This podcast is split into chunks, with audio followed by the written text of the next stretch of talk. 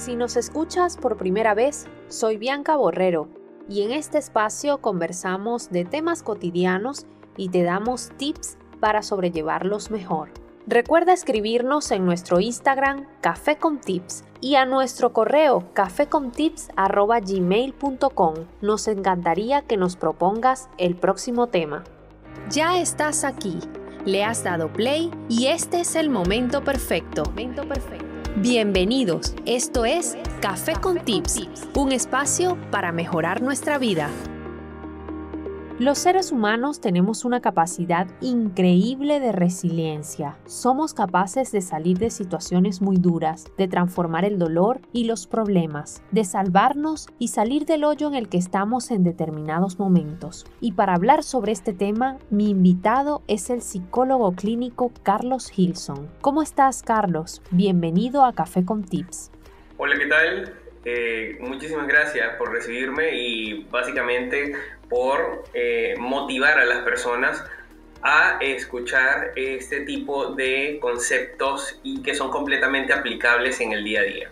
Comencemos por dar una definición de resiliencia.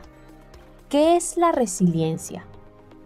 Hablar de resiliencia como tal se define como aquella capacidad del sujeto de salir indemne ante una experiencia adversa aprender de ella y mejorar nuevas respuestas a futuro. El concepto como tal podemos identificarlo cuando vemos a una persona, a un niño que está aprendiendo a caminar.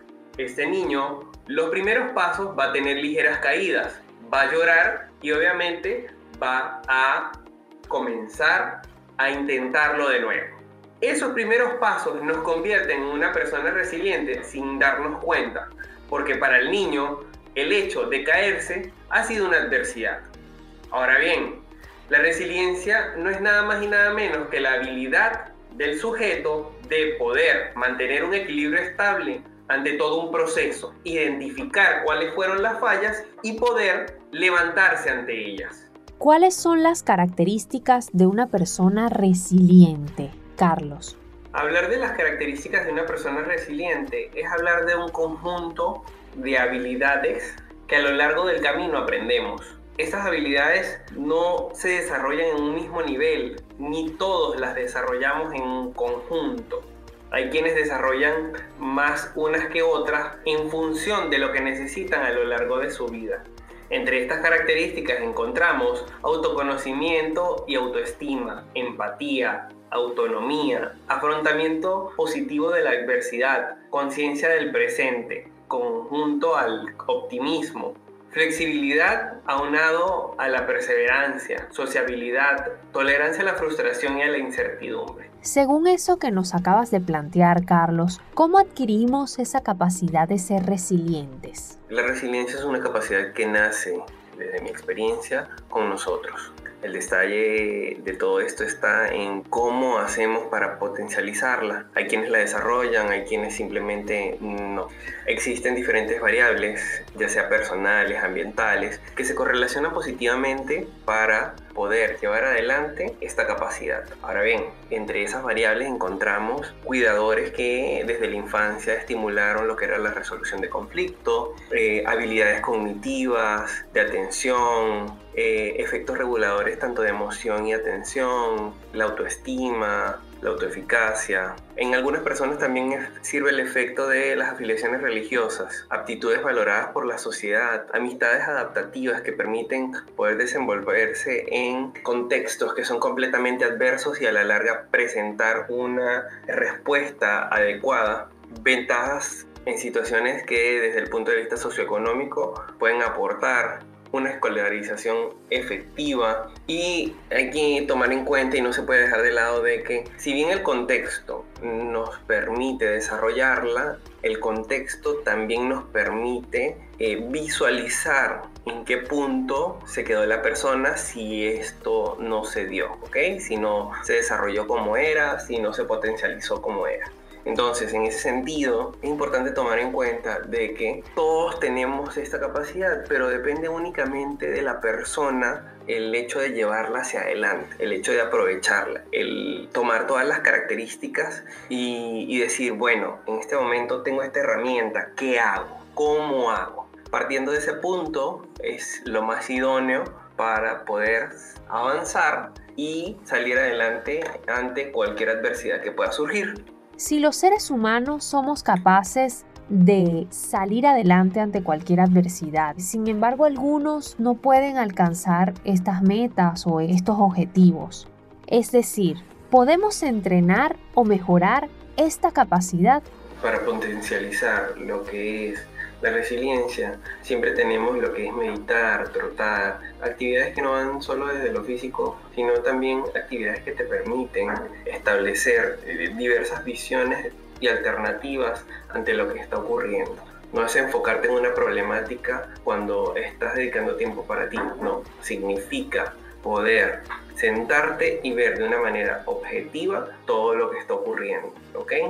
Poder establecer pros, contras, poder reconocer qué me hace sentir toda esa situación. Entonces, en ese punto, cuando ya reconocemos todo, tenemos la estructura, podemos plantear una respuesta objetiva, una solución completamente lógica, que no solo se va a guiar en el sentir, sino que se va a guiar también en lo racional para la resolución.